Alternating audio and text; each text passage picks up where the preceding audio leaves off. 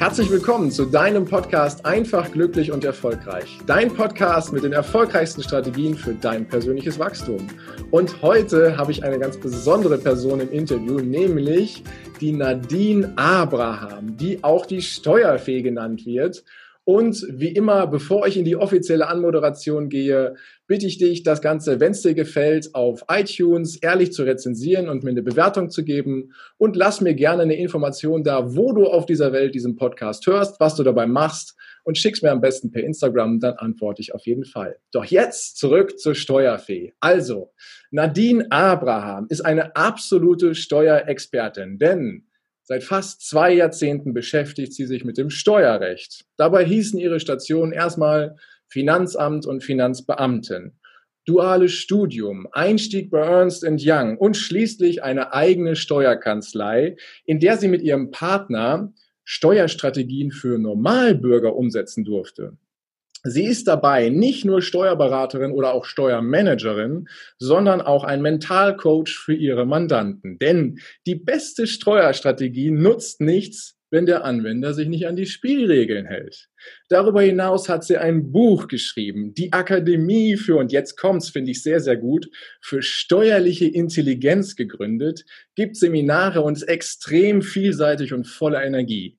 Daher freue ich mich richtig und sehr, sehr großartig auf ein erfrischendes, großartiges Interview und einen Einblick in diese Steuerwelt von und mit Nadine Abraham. Herzlich willkommen in diesem Podcast. Danke, Heiko. vielen, vielen Dank. Sehr gerne. Das freut mich, dass du dir die Zeit nimmst und dass wir alle jetzt ein bisschen mehr von dem Steuerrecht lernen dürfen. Doch ähm, Steuern ist ja so ein Thema, wo ganz viele Menschen auch in dieser Community oder auch in Deutschland sagen, buh, also setze ich mich mit auseinander, aber nur wenn es sein muss. Ähm, wie ist deine Leidenschaft für dieses Thema entstanden? Hol uns doch mal ins Boot. Oh, okay. Äh, wenn ich ganz vorne anfange, ich bin eigentlich aus einer Vermeidungsstrategie auf die Steuern gekommen. Aus einer eigentlich, Vermeidungsstrategie, okay. Also du wolltest keine Steuern zahlen. Nee, eigentlich wollte ich Kinderpsychologe werden. okay, das musst du mir jetzt erklären, weil es hat jetzt im ersten Blick für mich nicht so direkt den Zusammenhang. Nee, wahrscheinlich nicht so ganz. Ähm, also ich bin ein sehr empathischer Mensch und äh, da liegt ja Kinderpsychologe vielleicht gar nicht so weit weg. Und im Gymnasium musste man auch ein Praktikum machen. Und das habe ich Gott sei Dank genutzt und habe dann drei Wochen Praktikum beim Kinderpsychologen gemacht. Ja. Und nach den drei Wochen war ich so fertig mit der Welt, dass ich gesagt habe, boah, wenn ich diesen Beruf ausübe, dann bin ich mit 25 reif für die Klapse. Und habe dann überlegt, okay, was kannst du machen, wo kannst du hingehen, wo dir sowas auf keinen Fall passiert. Und dann bin ich halt zum Finanzamt gegangen. Okay, komplettes Gegenteil von dem, was du erlebt hast. Rein ins Finanzamt, nichts mit Kindern zu tun. Wobei du ja schon, und das kann ich nur bestätigen, du bist dann ein sehr, sehr empathischer Mensch und ich glaube, dass du auch einen guten Zugang zu Kindern hast. Und äh, von daher, okay, war das eine Vermeidungsstrategie rein ins Finanzamt und da hat es dir dann gefallen, sodass du gesagt hast, komm, ich gehe weiter? Also ähm, Nein, es hat mir dann auch nicht so ganz gefallen. Also es ist nicht so schlimm, wie sich das anhört, Finanzamt. Also es ist wirklich eine Welt für sich, das kann ich auf jeden Fall bestätigen. ähm, aber da, da, da arbeiten tatsächlich auch nur Menschen. Ich weiß nicht, was für Gerüchte es da so gibt. Also ich habe in meiner Finanzamtskarriere, die drei Jahre gedauert hat, da wirklich sehr, sehr viel mitbekommen und ähm, ich kann einfach nur sagen, das sind auch nur Menschen und wenn man denen mit Verständnis gegenübertritt, kommt man da auch sehr, sehr viel weiter und muss auch gar keine Angst vor denen haben. Ja, die reden manchmal ein bisschen komisch, so mit Paragraphen und sowas, aber wenn man dann weiß, was sie meinen, dann ist es meistens auch nur okay, wenn man dann die Antwort gibt. Ja, nee, aber das war es halt auch irgendwie nicht für mich. Also ich habe da relativ schnell festgestellt, ja, Steuern ist halt total interessant. Also Zahlen fand ich schon immer total faszinierend. Und ähm, habe aber für mich festgestellt, äh, ich möchte eigentlich doch wieder ein bisschen näher an den Menschen ran, Menschen ah. helfen, ja. ja. Äh, es ist äh, so ein Helfersyndrom in mir, sage ich jetzt mal. Und äh, habe dann gesagt, okay, ich glaube auf der anderen Seite, also auf der Beraterseite, da bin ich vielleicht ein bisschen näher an den Menschen dran. Ja. Und dann habe ich wirklich nach den drei Jahren Ausbildung, nach diesem dualen Studium gesagt, okay, ich gehe jetzt mal ähm, zu der Beraterseite und meine Finanzamtskollegen haben damals dann halt gesagt, oh, ich wechsle zur dunklen Seite der. Macht. Uh. Gibt ja immer so, zwei ist das Seiten. So, dass, das, dass das immer so wahrgenommen wird zwischen Steuerberater und Finanzamt, dass das so ähm, zwei Lager sind, zwei Mächte, hell und dunkel. ja, und je nachdem, auf welcher Seite du stehst, äh, scheint die Glühbirne mal auf die, der einen und mal auf der anderen Seite. Ne? Wollte ich gerade sagen. Egal, wo du stehst, das ist immer die helle Seite. Ne? Auf jeden Fall. Steht, also, guck mich an, ich strahle. ja, das auf jeden Fall. ja. Nee, also es ist eine super interessante Zeit gewesen und ich werde es auch nichts missen wollen. Ähm, aber ich bin halt eher so der selbstständige Typ und im Amt hast du halt nicht so viel mit Selbstständigkeit zu tun. Nee, nee, kann ich verstehen. Okay. Ja, und dann halt äh, auf die andere Seite gewechselt. Und da dann ja schon auch so deine, deine Leidenschaft irgendwann gefunden, ne? dass du auf der beratenden Seite dich einfach näher mit dem Kunden, näher mit dem Klienten, ich glaube, Klienten heißt es, nee, Mandanten heißt es, ne? Mandanten Mandanten. heißt es, äh, näher mit den Mandanten auseinandersetzen kannst und auch ja den Normalbürgern halt helfen kannst, einfach Steuern zu sparen, ne? Ja, also ich war ja zuerst in einem Konzern mhm. und äh, die großen Konzerne, die arbeiten halt auch nur mit großen Konzernen. Da bist du auch noch nicht so wirklich nah an den Menschen dran. Ja, du hast ähm, dich auch gleich für einen ganz großen Konzern entschieden. Ja, wenn dann, dann. Ne? Also, gleich ein Global Player, da mal einsteigen, ja. Ja, das war dann echt ein Problem, wenn du vom Finanzamt kommst, kein Wort Englisch jahrelang gesprochen hast und nur Schulenglisch und dann plötzlich so wirklich in die Finanzwelt mit den ganzen englischen Vokabeln auf Steuerrecht auf Englisch, das war, das war schon spannend. Also das war eine Herausforderung. Aber letzten Endes habe ich halt gemerkt, ja, da bin ich auch noch zu weit weg vom Menschen. Ich, ich möchte einfach näher an den Menschen. Ich möchte sehen, was für einen Effekt das hat. Und deswegen habe ich dann halt jetzt eine Beraterkanzlei hier in Neuss, wo ich wirklich den Menschen direkt helfen kann mit den Steuerstrategien. Und das ist natürlich mega cool. Und am Anfang habe ich halt auch wirklich nur auf die Zahlen geguckt und habe halt gesagt, okay, mit den Zahlen, da können wir dann das und das für dich machen, das wird dann dies und dies für dich bringen und let's go. Ja, das ist super. Das funktioniert auch, wenn die Menschen dafür bereit sind. Aber es gibt Menschen, die überforderst du manchmal mit solchen tollen Ideen. Die müssen halt abgeholt werden. Du hast halt schon gesagt, wir haben die Akademie für steuerliche Intelligenz gegründet. Warum? Weil wir einfach gesehen haben, wir haben einfach eine ganz andere Grundvoraussetzung an Wissen, was wir erwarten, was ein Unternehmer kann oder ja. will oder will, ja, aber kann, was aber gar nicht in der Schule oder irgendwo sonst gelernt worden ist. Also wir, wir Steuerberater regen uns manchmal halt darüber auf, dass wir die Belege nicht ordentlich bekommen oder was auch immer. Und mir ist einfach dann bewusst geworden, ja, die wissen das ja gar nicht besser. Woher sollen sie das wissen? In unserem Schulsystem kriegst du nicht erzählt, wie du Unternehmer bist, wie du selbstständig bist, worauf du achten musst. Auf Steuern wird ja auch gar nicht eingegangen. Nee, kein da kriegst du sowas doch gar nicht erzählt. Und dementsprechend ist es halt ganz wichtig, dass wir die Menschen abholen, da wo sie sind. Ja. Nicht da, wo wir sind. Ne?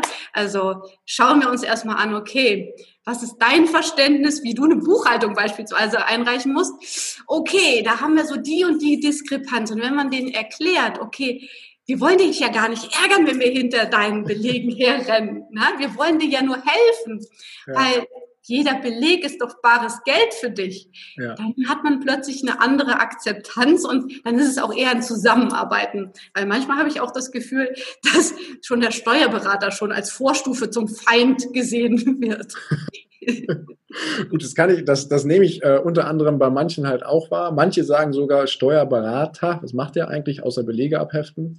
Ähm, so sehe ich das an der Stelle nicht, weil den Steuerberater, mit dem ich zusammenarbeite, äh, der, der äh, versucht mir halt auch schon zu erklären, und ich sage extra versucht, weil ähm, auch, da, auch da habe ich bei weitem nicht ausgelernt im Steuerrecht, versucht mir zu erklären, wie ich das mit den Belegen halt auch so mache, dass es halt auch ideal und gut für ihn bearbeitet wird. Ne? Weil da geht es nicht nur darum, dass ich Belege einreiche, sondern da geht es auch darum, dass wir möglichst effizient und gut miteinander arbeiten, sodass ich wenig Aufwand habe und er wenig Aufwand. Und dann macht das halt insgesamt auch Spaß, weil plötzlich Zeit dafür da ist, drüber nachzudenken, wie kannst du denn Steuergelder sparen. Ne? Und äh, ich glaube, an den Ansatz gehst du dann ja auch, weil du holst ja gefühlt bei allen nochmal was raus, mit denen du dann zusammenarbeitest. Also schwierig ist es halt mit Arbeitnehmern, weil die nicht so wirklich Gestaltungsmöglichkeiten haben. Aber Unternehmer oder Selbstständige, die sind halt ein bisschen freier und können halt auch Sachen steuerlich geltend machen, die so ein normaler Arbeitnehmer halt nicht steuerlich geltend machen kann. Ja. Und dementsprechend macht es natürlich für mich mehr Spaß, mit denen zu arbeiten, weil man da einfach Möglichkeiten hat, etwas zu optimieren. Ja. Aber ich soll ja jetzt auch die in Anführungsstrichen normalen Arbeitnehmer nicht abwerten. Aber da Nein, ist es halt einfach, einfach ein Stück weit leichter, eine Steuererklärung zu machen, weil nicht so viele Variablen darauf eintreffen. Ne? Und da gibt's ja dann auch Hilfsmittel, die halt jedem dazu ermöglichen oder ermächtigen, das quasi auch selber zu machen. Ähm, und die sind ja auch ganz gut. Aber das, das andere, wenn du plötzlich eine Welt betrittst, wo du Spiel, Raum hast, ja, dann macht Sinn, ne? eine Steuerfee an der Seite zu haben. Aber kommen wir mal zu den Arbeitnehmern zurück.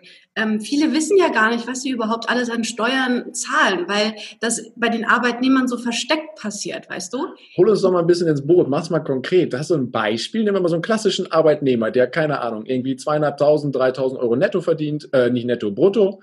Ähm, äh, mach mal 3.000 Euro brutto. 3000 Euro brutto, genau. Nehmen wir mal das als Beispiel. Mit seinem Arbeitgeber hart verhandelt und 3000 Euro ja. brutto zu bekommen. Ist schon acht Jahre im Betrieb und hat schon zwei Lohn Lohnerhöhungen durchgesetzt und freut sich und hat 3000 Euro brutto. So, was kommt bei dem jetzt an? Schätz ja. mal, was, was, würdest du raten? Gut, jetzt nehmen wir, nehmen wir mal so einen klassischen, der keine Familie hat, sondern in der besten Steuerklasse dieser Welt ist, Steuerklasse 1, mit den höchsten Abzügen. Ne? Genau. Also beste Steuerklasse aus, aus Landessicht betrachtet. Ne? Ja. Bei 3000 Euro brutto muss ich jetzt raten, ich würde jetzt mal einmal bei dem kommen, netto 17, 1800 Euro an. Also je nachdem, welche Krankenversicherung du hast, da werden ja auch immer die Sozialversicherungsbeiträge noch abgezogen, kann es mal ein bisschen mehr, ein bisschen weniger sein. Ich habe letztens einen Fall ausgerechnet, da waren es ungefähr 1890 Euro. Ach, war ich ja nah dran. Ja, ähm, aber so rechne, viele Arbeitnehmer gar nicht. Die sehen halt nur das, was bei ihnen auf dem Bankkonto ankommt und sehen gar nicht, was noch alles so daneben abgeht. Das mhm. ist eigentlich sehr geschickt gemacht. Und es kommt ja noch ein, Satz obendrauf. Der Arbeitgeber zahlt ja auch noch mal was an Lohnnebenkosten. Ja. Und das sind bei einem Bruttogehalt von 3000 Euro ungefähr 3583, glaube ich, oder schieß mich tot die der Arbeitgeber nochmal on top. Nein, nein, setzt, insgesamt. Ne? Insgesamt, insgesamt. Also okay, also dann geht's, gehen gut 500 Euro, dann 500, 600 Euro vom Arbeitgeber auch nochmal in diese, in die Kassen rein, ne? Genau. Und wenn du das jetzt mal ins Verhältnis setzt, das, was der Arbeitgeber zahlt, zu dem, was der Arbeitnehmer bekommt, sind wir bei 53 Prozent. Ja. Also wow. 53 Prozent kriegt der nur von dem, was der Arbeitgeber eigentlich bereit ist, für ihn zu zahlen. Ja. Der Rest geht an den Staat. Und das, das Schöne ist halt, ähm, was passiert jetzt bei einer Gehaltserhöhung? Der kriegt jetzt 200 Euro mehr. Ja, das dreht sich exorbitant nach oben, ne? Das bleibt ja. 200 Euro brutto heißt für den Arbeitgeber, 240 muss er ungefähr zahlen mit ja. den Arbeitgeberkosten. Und was kommt bei ihm, bei dem Arbeitnehmer an? Ja, 98. 98 Euro. Noch nicht mal 100. Hm. Also mehr als 50 Prozent von der Gehaltserhöhung kriegt der Staat. Ja. Also jedes Mal, wenn du tatsächlich jetzt Gehalter verhandelst, hast du das vielleicht im Hinterkopf. Mhm. Aber es ist eigentlich auch eine Sache, wo man halt überlegen kann, hey, muss das denn so sein? Muss es sein, dass ich den Arbeit, äh, dass ich den Staat so damit reinhole? Oder da wollte ich gerade ansetzen. Genau. Was, was lässt, was gibt's für Möglichkeiten, da einzusteigen? Weil da sagen ja viele, ja, ist halt so, ne? Ja, wenn sie es überhaupt bewusst wahrnehmen. Also ich mhm. weiß das noch, als ich Arbeitnehmer war, hat man hart verhandelt, ne? Kriegt die 200 Euro mehr, erste Gehaltsabrechnung, guckt drauf und denkt so, hm, okay, das hat sich jetzt nicht so ganz gelohnt. Ja. Ähm, und dann ist es aber auch schon wieder vergessen. Aber der erste Schritt ist einfach, sich das einfach auch mal als Arbeitnehmer bewusst zu machen, was ich überhaupt an Steuern zahle. Mhm. Dann hat man ein anderes Verhältnis. Weißt du, Selbstständige müssen es ans Finanzamt zahlen. Ja. Es tut weh. Ja. Die Arbeitnehmer kriegen es direkt eingehalten, die kriegen das gar nicht mit. Also tut es auch nicht weh. Also tut es auch nicht weh. Also da ist ja. erstmal noch gar kein Schmerz da. Für mein Buch habe ich mal ausgerechnet, dass ähm, ähm, von, ein, von dem normalen Gehalt eines Arbeitnehmers fast zur Hälfte wirklich in die Steuern laufen wenn du jetzt auch noch die Mehrwertsteuer und das alles mit einrechnest. Ja, ja. Und das ist ziemlich krass. Und da ist natürlich die Frage, hey, das ist so eine große Stellschraube. Kann man da nicht mal was mitmachen? Mhm. Und auch als Arbeitnehmer kannst du was machen. Du bist aber auf deinen Arbeitgeber angewiesen, weißt du? Ja. Es gibt so viele steuerfreie Sachen, die der Arbeitgeber zahlen könnte, wenn du mit ihm redest. Steuerfrei heißt, das, was der Arbeitgeber zahlt, kommt eins zu eins bei dir an. Okay, das sind dann Elemente, die für äh, eine Versicherung, eine Altersvorsorge oder sonstiges dann laufen, oder was sind das für Elemente? Äh, ganz unterschiedlich. Also äh, ganz beliebt sind ähm, 44 Euro Sachbezüge. Sachbezug heißt, das ist eine Zahlung nicht in Geld, sondern du kriegst ein Geschenk. Okay. Und äh, wenn er dir halt jeden Monat im Wert von 44 Euro etwas schenkt, der Arbeitgeber, dann ist das frei. Mhm. Wenn er dir sonst was für 44 Euro oder wenn er dir 44 Euro geben würde, müsste er eigentlich, ich sag mal, 90 Euro auf den Tisch legen. Und so 44 Euro gibt er, 44 Euro kriegst du. Mhm. Ist total cool. Kann man auch mit Gutschein machen. Das mhm. ist aber im Moment ein bisschen äh, schwierig, weil das Gesetz etwas geändert wurde zum 1.1. Also da muss man ein bisschen aufpassen okay. mit den Gutscheinen. Äh, ich glaube, das geht jetzt ein bisschen weit. Aber einfach mal so bewusst machen, was für, für Sachen gibt es. Oder okay. auch der Arbeitgeber kann dem Arbeitnehmer Telekommunikationsgeräte steuerfrei zur Verfügung stellen. Also ein Handy steuerfrei mhm. zur Verfügung stellen, ein Laptop, ein iPad, ein Computer zu Hause. Wenn, wenn du das nicht aus deinem Netto bezahlen musst, ist das natürlich auch, sind zwar keine Einnahmen, aber es sind ersparte Aufwendungen. Auf jeden Fall. Und gerade in der jetzigen Zeit, in der wir uns befinden, in dieser, in dem Jahr 2020, wo viele ja auch auf einmal auf mobile Geräte dann eben angewiesen sind, weil sie unter anderem von zu Hause arbeiten müssen, ist das ja eine super Sache. Ich habe ähm, dein Buch hier liegen, ähm, da wo ja auch mal diese Tipps eben noch mit drin sind. Es wird ja jetzt ja zu weit gehen, wenn wir das ganze Interview damit füllen, um zu gucken, was haben wir für Steuertipps und du den 44 Euro Betrag nimmst, die Sachzuwendung und noch andere Sachen. Von daher kann ich jedem wärmstens dein Buch ans Herz legen. Ne? Verrätst du nochmal den Titel? Äh, ja, genau. Das heißt jetzt Vermögensaufbau steuern. Warum jetzt? Vorher hieß es, warum deine Kohle verblüht. Ich habe es jetzt nochmal komplett überarbeitet auf den Rechtsstand und dem Zusammenhang haben wir den Titel auf Vermögensaufbau steuern geändert, weil tatsächlich Steuern für einen Vermögensaufbau so ein entscheidender Faktor ist. Das kann dir das Genick brechen. Es kann dir aber auch einfach ähm, ja, eine Triebkraft sein, wie du viel, viel schneller in die finanzielle Freiheit kommst. Und dementsprechend okay. sehr, sehr wichtig für den Vermögensaufbau. Wunderschön. Wir packen das Buch mit dem Link am besten mal in die Show Notes. Und ich habe im Vorgespräch mit dir ja schon erfahren, dass du was vorbereitet hast für die Community. Wollen wir das hier schon mal lüften, liebe Nadine? Ja, bitte.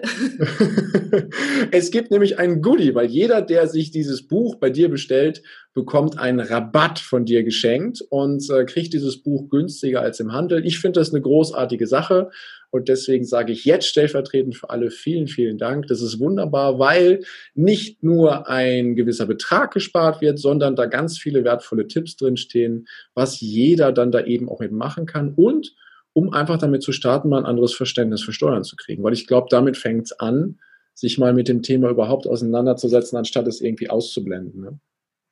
Also vielleicht für diejenigen, die jetzt bei Steuern denken, uh, wie langweilig.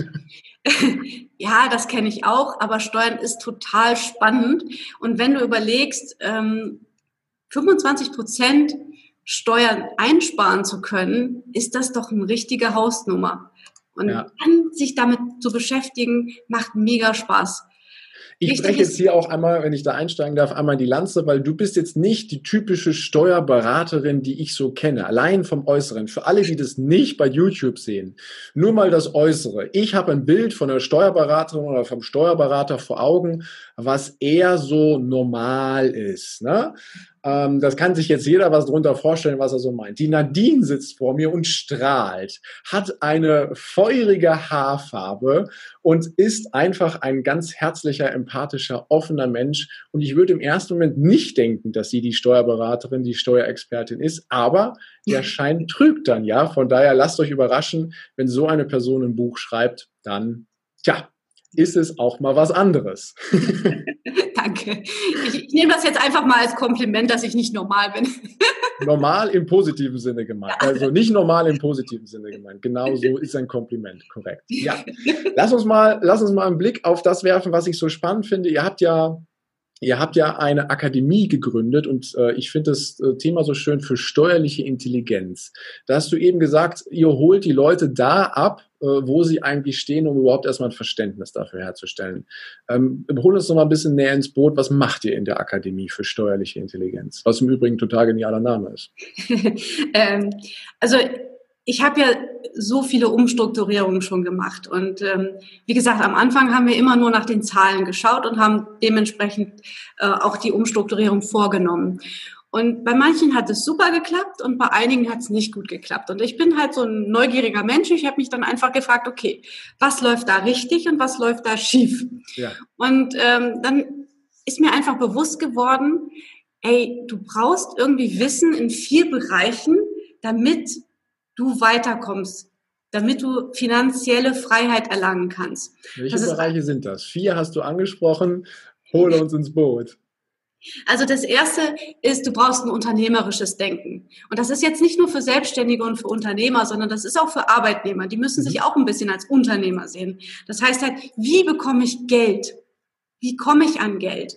Und am besten, wie behalte ich es? Also wie lasse ich meine Kosten möglichst niedrig, dass unterm Strich am meisten übrig bleibt. Das verstehe ich so unter unternehmerische Intelligenz. Mhm. Dann brauchst du persönliche Intelligenz. Du brauchst ein Mindset, um ja. halt auch eine gewisse Geldgröße halten zu können.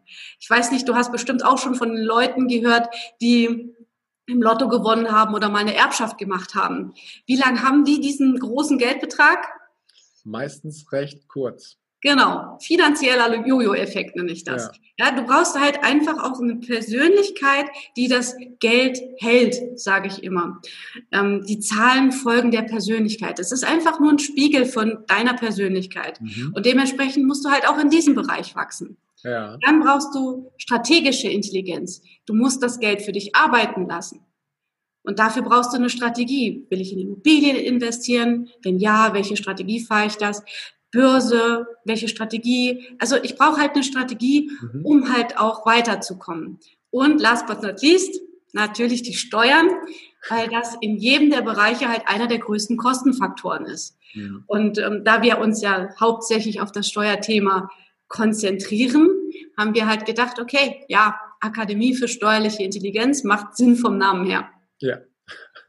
Ähm, jetzt ist es halt so, dass wir aber sagen, ja, es, es lohnt sich jetzt nicht für dich, dass du merkst äh, oder weißt, wie ein Großkonzern Steuern spart. Das ja. brauchst du, wenn du gerade anfangen, anfängst mit deinem Business, brauchst du das noch nicht. Dann hast du zu viel Speicherplatte da oben mit unnützem Wissen voll gemacht. Ja. Deswegen immer in schönen Kreisen wachsen. Ne? Immer das Wissen entsprechend in allen vier Bereichen aufbauen mhm. und dann hast du eine runde Sache und das bringt dich viel, viel schneller weiter. Und das machen wir halt auch in unserer Akademie, dass wir halt auch auf das Persönliche eingehen, auf das Unternehmerische, auf die Strategien.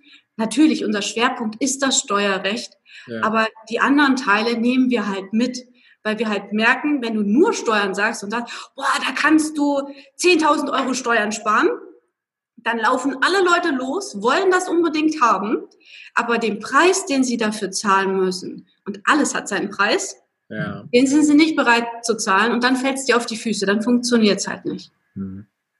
Ein schöner Ansatz, also so ein ganzheitlicher Ansatz, um zu sagen, komm, wir, wir arbeiten wirklich an den Themen, dass du langfristig mit dem Geld auch glücklich wirst und dass du langfristig auch intelligent unterwegs bist. Ne? Weil ich finde, da sind schöne Botschaften drin, dass du das Geld auch langfristig halten kannst, dass du es für dich arbeiten lässt ähm, und wirklich überlegst, was, was fange ich denn an und ähm, mir das Bewusstsein in allen Bereichen dann eben aufbauen. Ne? Und du hast das Wort Mindset angesprochen. Ähm, ja, Mindset ist ein großes Thema. Habe ich eine gute Beziehung zu Geld, ein gutes Gefühl zum Geld oder ist es eher in irgendeiner Weise gestört oder schlecht? Ne? Hm. Ja, und gerade halt Steuern, da gibt es so viele negative Glaubenssätze und Steuern ist halt auch immer eng gekoppelt mit Geld. Also all die Geldglaubenssätze poppen im Steuerrecht auch immer wieder auf. Mhm. Und deswegen ist es halt auch so wichtig, dass man diese Glaubenssätze mal identifiziert und auch mal schaut, wo kommt das denn her? Also es gibt so viele Leute, die Angst vom Finanzamt haben, und die haben eigentlich noch nie Kontakt mit dem Finanzamt gehabt. Es ist total witzig. Ja. Ähm, oder einige Leute sind sauer, dass sie nichts von der Steuer absetzen dürfen, können, äh, die aber überhaupt gar keine Steuern zahlen. Mhm. Ich dann auch denke, Leute. ja, aber erstmal erstmal fordern, ne? Erstmal erstmal das Gedankengut da haben. Und ähm, ich glaube, da gibt es ganz, ganz viele Glaubenssätze, die bei vielen halt eingeimpft sind, ne? Die äh, so drin sind. Und ähm, was, was so dein Gefühl, die Mehrheit der Bevölkerung ist eher mit einem ähm, negativen Mindset oder Glaubenssätzen unterwegs, was das Thema Steuern angeht, oder? Oh, definitiv. Also ich sag mal, ähm, der Großteil der Bevölkerung sind ja Arbeitnehmer. Mhm. Und die Arbeitnehmer, die müssen sich ja gar nicht mit den Steuern auseinandersetzen, weil denen ja alles abgenommen wird. Der Arbeitgeber überweist die Lohnsteuer, die Sozialversicherung und die müssen noch nicht mal eine Steuererklärung einreichen in der Regel. Ja. Und in der Regel tun sie es halt auch nicht. Also die meisten haben fast gar keine Berührung zu dem Thema Steuern, haben aber trotzdem negatives Mindset dazu. Das ja. ist total spannend. Und äh, ansonsten gibt es wirklich sehr, sehr viele extrem krasse Glaubenssätze auch in Bezug auf Steuern. Mhm. Das geht manchmal so weit, dass Leute ihr, ihr, ihr Unternehmen einstellen, weil sie sagen, es lohnt sich sowieso nicht, kriegt ja sowieso alles der Staat. Und sich sehr ausgeliefert fühlen den Steuern, in mhm. so einer Opferhaltung sind. Wo ich sage, nee, du hast alle Möglichkeiten. Du nutzt sie nur nicht. Du kümmerst dich nicht und erwartest, dass das halt alles von alleine läuft. Das funktioniert so nicht. Mhm. Ja. Und womit fängt es an? Wie, wie, schaffst du es, die Glaubenssätze zu, zu drehen? Also sie herauszufinden ist ja relativ leicht. Ne? Da kommen ja, kommen ja sofort die Aussagen von wegen, das Finanzamt ist blöd und das lohnt sich alles nicht und so. Aber wie, wie drehst du das? Äh, wie, wie machst du das in der Steuerlichen Akademie? Das war der erste Teil des Interviews. Vielen Dank, dass du dir bis hierhin die Zeit genommen hast. Und gleich geht es weiter. Ich wünsche dir viel Spaß mit dem zweiten Teil.